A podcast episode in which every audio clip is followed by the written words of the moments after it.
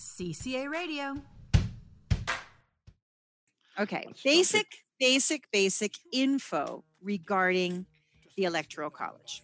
Mhm. The Electoral College was established way back in 1789 when the US Constitution went into effect. It was actually written in 1787, but it went into effect in 1789 in Article 2 of the Constitution. Mhm. Article 2 of the US Constitution states, and I'm going to read this to make sure I don't screw it up. Um, oops, and I can't find it. Anyway, Article 2 of the Constitution sets out the purpose of the Electoral College. And the, the idea was originally, the original debate in the Constitution was that how the president and vice president were going to be elected. Elect- And a lot of members of the Constitutional Convention felt that Congress should elect the president and vice president. And that's almost what ended up happening. Until um, I think it was James Madison who said, whoa, whoa, whoa, whoa, hold on, wait a second. If Congress is electing the president, then you have the legislative branch having control over the executive branch. And that totally violates the concept of separation of powers. Correct. So they said, huh, yeah, duh, you're right. Ooh, you know, the light bulb went off. And then there was the argument between the one man, and quite literally one man, one white man in those days, and a landowner, Land- owner, land- landowner. one yeah. white landowning, land owning heterosexual male, and the concept of, well, at least in theory, heterosexual male, the concept of electors. And the idea being that electors who would and still are, according to the Article 2 of the Constitution, decided by each state would decide who their electors are. The theory being that the electors would be people with more information, more knowledge, and would be able to elect a better president. Mhm. Correct. Looking at four elections in the past 140 years, Mhm. where the electoral college decision has been a, the opposite of the popular vote decision. One could argue that the electoral college maybe didn't make the, right decisions. In any case, each state, according to the Constitution, decides who its electors will be. But in all cases, there are 538 electors, Mhm. which reflects the numbers of members of Congress.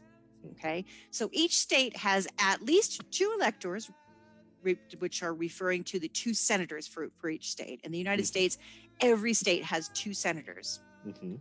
The House of Representatives is the number of representatives a state has is dependent upon its population Correct. which is why the census is so important in the US because the census counting how many people live in the United States and how many people live in each state and in each district in each state defines Congress basically. yes. So, blah, blah, blah. so here's the deal with the Electoral College, which is very interesting. Smaller states with smaller populations obviously have fewer electors in the Electoral College, but, But every vote. the, every vote of the people in that state of a smaller state therefore becomes more important more, than the votes of people in more populous states. It's Yes. pretty confusing, guys. it is pretty confusing. So Yes. here's the here's a basic, basic, basic facts. Form it's in the Constitution, which means in order to change it, you would have to change the Constitution of the United States. The Electoral College is not a location. It's not like we think of a college. Yes. And the electors do not all meet in one place. Each Correct. state's electors meets in the state capital Mhm. on the first Monday. Get ready for this. The first Monday after the second Wednesday of December in an election year. Correct. This year that's this year that's December 14th. December 14th. So Okay, that is so- technically the day the president. That's te- well, yes, but no.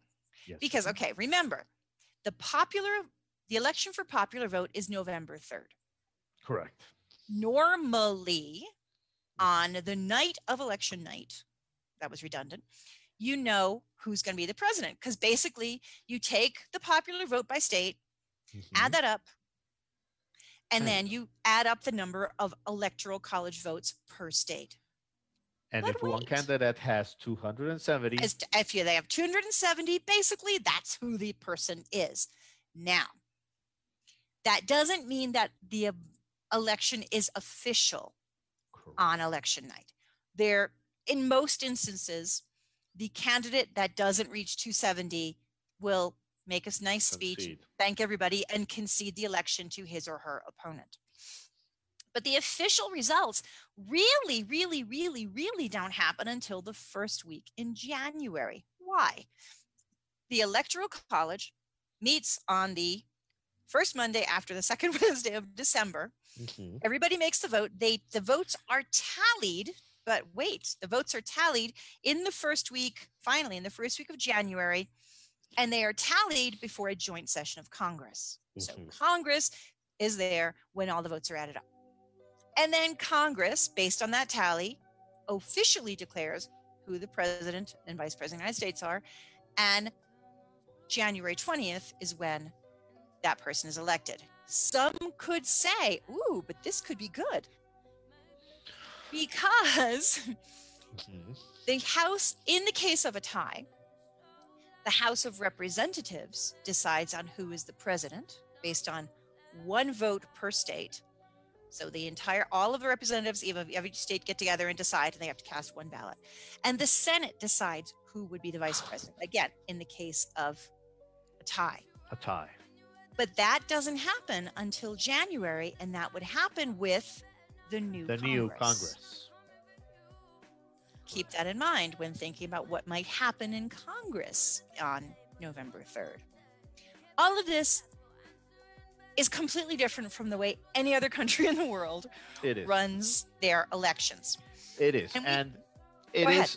okay. I I used to teach this topic, saying this the, the, the following thing.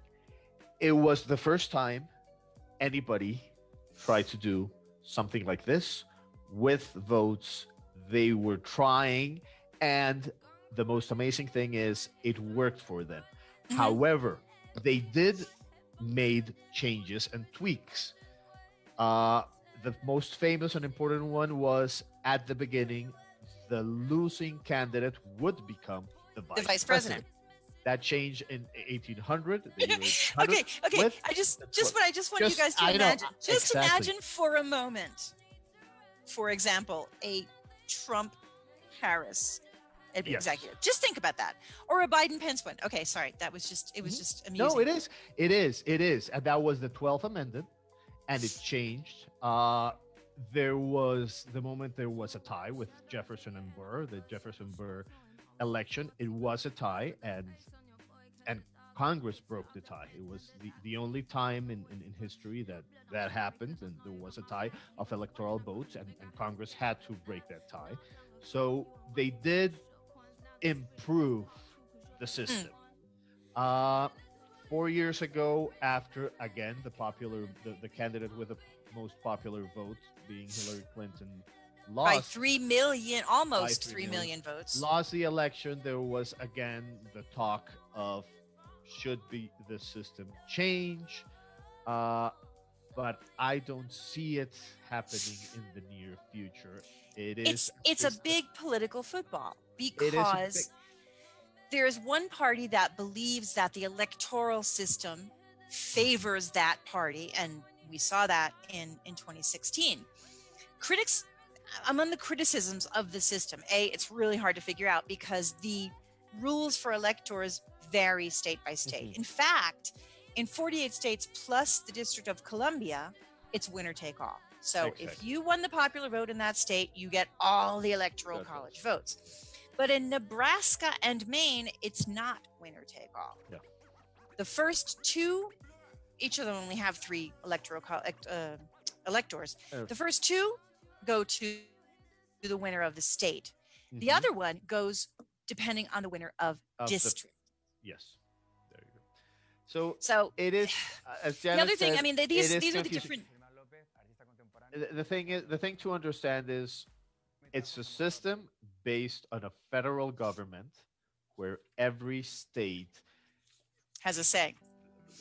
has a saying, and and and for people from outside saying, "Oh, it's easier if you just count votes." No, it's the whole idea of representation of each state. It's and and, and that is what's important here. Uh, some people I, might ha- I have something to mention about that because Okay. it talks about representation. Mhm. And when I was checking information about this, um, I found maybe it's something like kind counterproductive uh, in terms of having third parties, for example. Yep. So in, uh, for example, in this moment in the United States, in a, it's in a very polarized situation, Mhm. and I think that maybe the way the system is, with all its positive aspects, also creates more polarization because you only have two choices, like real choices. Mhm. It's only happened like once or twice that maybe one person from a different party got at least an option. I don't remember the name of this man, but he got Ross Perot. Ross 19%. Perot. Yes, Perot in the early '90s. Mhm. he got 19% of, of the total the total of popular vote. But what do you think about third parties and the option of having different choices, having this electoral college system? Well, okay, here, Andres, there is the electors. There's a thing called a faithless elector. And faithless electors have come into play, but haven't really changed the course of an election. Um, in 2016, there were there were faithless electors, particularly in in Utah, who voted for a third party candidate.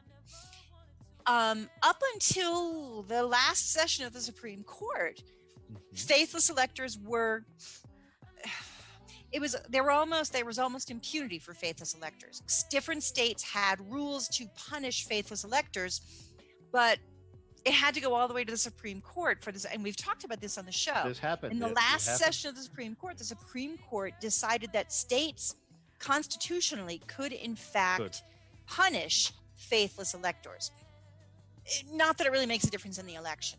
Um, and and we saw in terms of third party candidates we saw a couple of people sticking their toes in the water Mhm. to be third party candidates.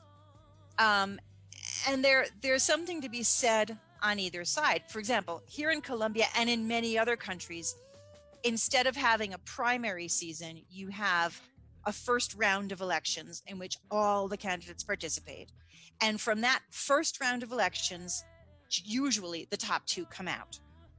Unless there's one who has a clear a clear majority of 50 plus 1 and then those top two candidates go on to to a head. final a run a final runoff election. Whereas in the US you've got the primary elections to decide because it's a two party system that doesn't mean there can't be a third party candidate but a truly viable third party candidate who anyone takes really seriously the last one I remember was Ross Perot, and that was Yeah. what 1992. A- And that's my point. When, when, when we talk about representation, like virtually, you have a person who can represent a third party, but it's not realistic. It's not something that is going to be very likely to happen. So that's what that's my my question about this but not only college. that but not only that on this if you look at if you look at the idea of a third candidate um and we've seen that happen and that's why that's why there there's been talk for example here in colombia of having a two rounds for mayors Mhm. because when you have a lot of candidates you can have a candidate elected by a popular majority that doesn't even that's not even a third of the popular vote so even having a third party candidate isn't necessarily a reflection of popular opinion Exactly. Or And so the- representation the of two- yeah, minorities exactly. or whatever. I understand. I understand Andres's point, but Mhm. the, the, the umbrella under under the parties is so big right now that it's very complex because as I Yeah. see, I think that many people in the United States, and you know, not only happened this year, or it's not only going to happen this year, but in, in 2016, like there might be people who didn't agree with Hillary Clinton or or Donald Trump. They Mhm. wanted something different, but they had to vote for the two options that they had. So that, that, Correct. that's my question on representation. well like, no correct. and that's and that oftentimes becomes in 2016 and i hope nobody out there decides to crucify me on this one in 2016 you had a situation where in a lot of cases people were voting against the other against candidate against the candidate. um, that's and in and in a, and in there are many who believe that President Trump was elected because a lot of people who would not have ordinarily voted for Trump voted against Hillary Clinton, Hillary and that is what we're kind of seeing right now in this election. Um, in, in polls Joe right Biden- now. in Joe polls right now. Biden, for a lot of people in the Democratic Party, is not the person they wanted to see on the ticket. But given the alternative, those people will vote for Joe Biden. Yeah. And that brings me my point. Yeah. Sort of to wrap up this talking about Mhm. electoral college. Um, there's a there's a website called 538.com. 538 being the number of electoral college votes. And they do polling and they do research based on what they're seeing happening in the states. As of right now, it would seem, according to polls, and again, you got to take polls with a grain of salt because there are people who say one thing and vote another way. It would seem that the Democratic ticket has solidly has the electoral votes to win outright the the the election. and to win everything. The latest polls, what's important is that they are right now on polls the president election, Senate, House of Representatives, all throughout. So which would be super interesting to see that happen but at the same time and this is entirely my opinion does not reflect the opinion of central americano um if i it will be interesting to see what happens in terms of civil disorder in or order in the united states correct. post november 3rd Correct. we need If to talk about one more case. political one more political topic. Tomorrow night is the vice presidential Vice debate presidential debate. between Kamala Harris and Mike Pence. Um, it's happening in Salt Lake City, Utah, which is generally a pretty solidly Republican state, but interestingly is also one of those states that has used mail-in voting for a very long time to great success. Um, the moderator of the debate is Susan Page, who's the USA Today Washington bureau chief. Mhm. There are new rules since, and we have not mentioned the elephant in the room President Trump's uh, positive COVID diagnosis and his rather Short- Short visit. short stint in the hospital and dismissal of the effects of the virus, but we're not going to get into that. But as a result of this, and as a result of, of the widespread contamination in the White House with Mhm. COVID, um, the candidates tomorrow will be standing 12 feet apart as opposed to seven feet apart with a plexiglass plexiglass. screen in between the two of them. Um, much to the derision of the Trump campaign and much to the relief of the rest of the world, because we really don't need our leaders and potential leaders being in the hospital. Look for Pence to go after Harris on a couple of things. One, on her record as a prosecutor in California, she was very, very, very, very, very tough on crime. And one of the things that is most controversial was putting people into putting people in jail for violation for their kids not going to school. That was Mhm. like she was considered super tough on crime, and that eh, Pence will try and frame that as her being sort of anti-Black Matters Lives.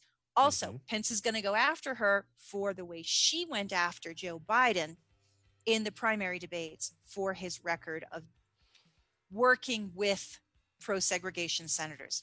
Look for Harris to go on the attack of on Pence's and the administration's leadership on coronavirus. Remember, Mike Pence was the head of President Trump's Oh, task yes, force the task on. COVID. She's definitely going to go after him, and and she's a pretty heavy duty debater. Um, and there will definitely be some conversation about Supreme Court nomination. Yes, to to our viewers who are okay, let's see, they're who are done with politics and Trump, and let's say it out loud. All of us. This is a good example of a good debate. This is a good example of, of, of something else, not just about Trump. The elections of this year are not only about Trump. It's not only about him.